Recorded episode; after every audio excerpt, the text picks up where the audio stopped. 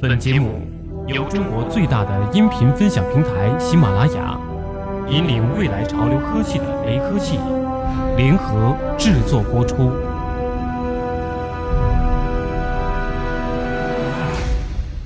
堪称数码产品评测祖师爷的莫博士，是最忠实的果粉，同时也是最权威的苹果观察者。因此，莫博士关于苹果的言论均备受关注。近日，莫博士又在 The Watch 发布文章，吐槽苹果原生应用太糟糕，比如桌面端的 iTunes、邮件、照片、iCloud。事实上，苹果的软件应用一直被各方吐槽，例如取代了谷歌的苹果地区就成了一个笑话。再比如 iBooks、Apple Music。总之，硬件做得很棒，软件越来越差，是所有果粉都在吐槽的事情。莫博士这篇文章。却说清楚了究竟哪里不好。谷歌前不久股价短暂超过了苹果，或许已经给苹果提了个醒，是时候重视你的软件了。以下是来自新浪科技的翻译。在外界看来，苹果是一家很棒的硬件开发商。例如，许多测评者都认为苹果设备是市面上能买到的最佳产品。我也曾做出推荐，苹果最重要的产品 iPhone 是市场上最佳的智能手机。在 The Watch，所有人都是同样的观点。然而，开发这些产品需要的不仅是金属、玻璃和硅，苹果内置的软件是整体体验的重要部分。自1984年首款 Mac 电脑推出以来，一直如此。无论是操作系统还是核心应用，用户的评测者青睐苹果产品的重要一点都在于软件。苹果软件功能强大，可靠性很好，且易于使用。正如史蒂芬·乔布斯的一句名言所说：“就是。”这么有效。过去几年，我已经注意到，无论在 iOS 移动平台还是 OS X 桌面平台，苹果核心应用的质量和可靠性都在下降。苹果关注的重点似乎逐步离开了核心的软件商品，更多的专注于新的梦想，例如智能手表和电动汽车。要澄清一下，在大部分情况下，苹果的核心应用仍然足够好，否则我不可能推荐苹果硬件。我喜欢 iMessage 新的 Notes 应用，Apple Pay 支付、Touch ID 指纹认证、Safari 浏览器和 AirPlay 等许多苹果产品。从核心应用来看，竞争对手与苹果仍有差距。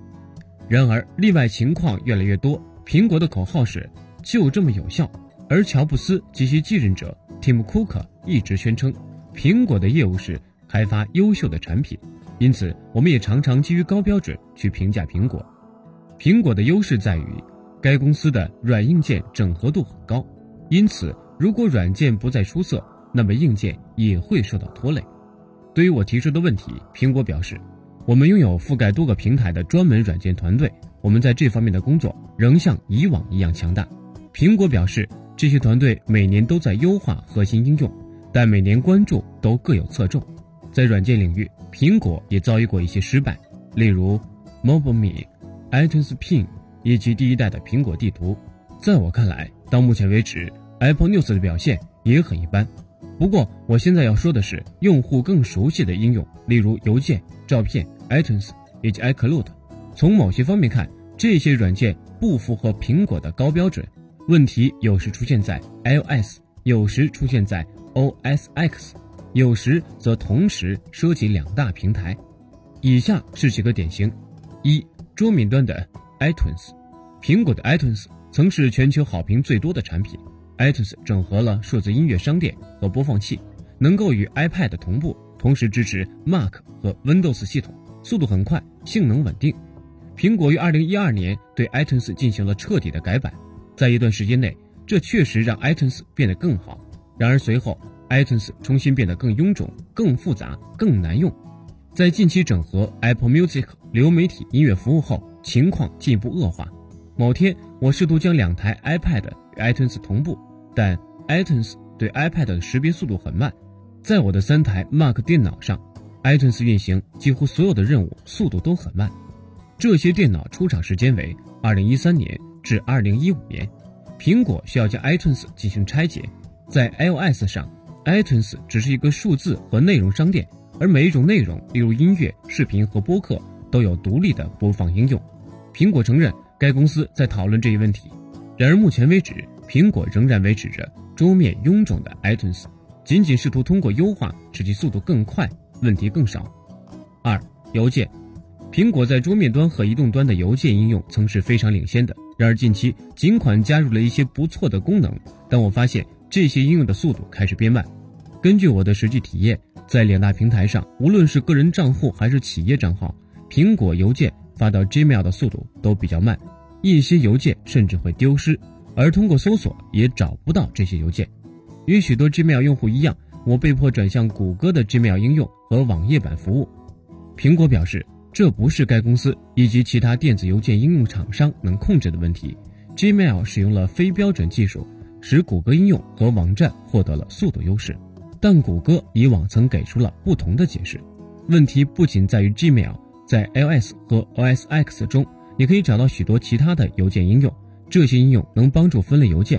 或是智能过滤某些邮件的类型，苹果并未涉足这样的技术，而所做的改进仅仅只是手势功能。苹果的垃圾邮件过滤系统以往要胜过竞争对手，但近期也开始出现问题。移动版苹果邮件仍无法发送群邮件，但你可以通过苹果的通讯录做到这一点。去年，Mac 平台的图片应用获得了重大升级，苹果宣布退役过时的 iPhoto，代之以新的。照片应用新应用的速度更快，界面更清爽。然而，根据我的体验，在 Mac 平台上可选的 iCloud 照片库能明显优化体验。在我的 iPhone 和 Pad 上，照片应用速度更快，显示很准。然而，在桌面平台上，应用的速度很慢，有五万到十万照片的人并不少见。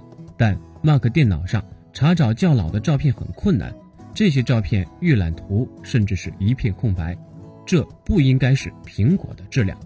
更糟糕的是，苹果照片应用集中了 iCloud 照片库功能，但照片库常常无法在 iOS 和 Mac 电脑之间完成正确的同步。四，iCloud，我认为苹果软件最为严重的问题在于云计算平台。苹果生态系统的某些应用，例如通讯录和 iMessage，能很好的与云端同步。然而，照片和用户自己的音乐在同步时会出现问题，例如专辑封面同步出错。Safari 浏览器的收藏夹只能间断的在苹果设备间同步。与苹果产品上的 iKindle 应用不同，苹果 iBooks 无法记忆阅读进度，除非我手动设置标签。通过苹果 Pages 应用的合作编辑，也要比通过谷歌的 DOS 更困难。最近最简单的 iOS 备份功能也开始出错。而我的两台 Pad 都出现了问题，其中一台连续五周的时间都未能成功的备份。设备之间的配合使用是苹果的优势，例如苹果提供了 Continually 和 Head Off 功能，帮助用户在 Mac 电脑上接听电话，或是从手机延续电脑上的任务。苹果表示，我遇到一些问题，例如 Pad 备份问题，只在我的特定配置下才会出现。情况或许的确如此。但云计算问题有着更大的模式，实际上这不应该出现问题。这些问题也并非不可解决。苹果的说法或许是对的，即漏洞不可能全部被发现并解决。而我遇到的问题只在我自己配置中存在。但我认为这些问题的出现预示着一些更重要的趋势。小问题往往会积累成大问题，这将使苹果的硬件体验面临风险。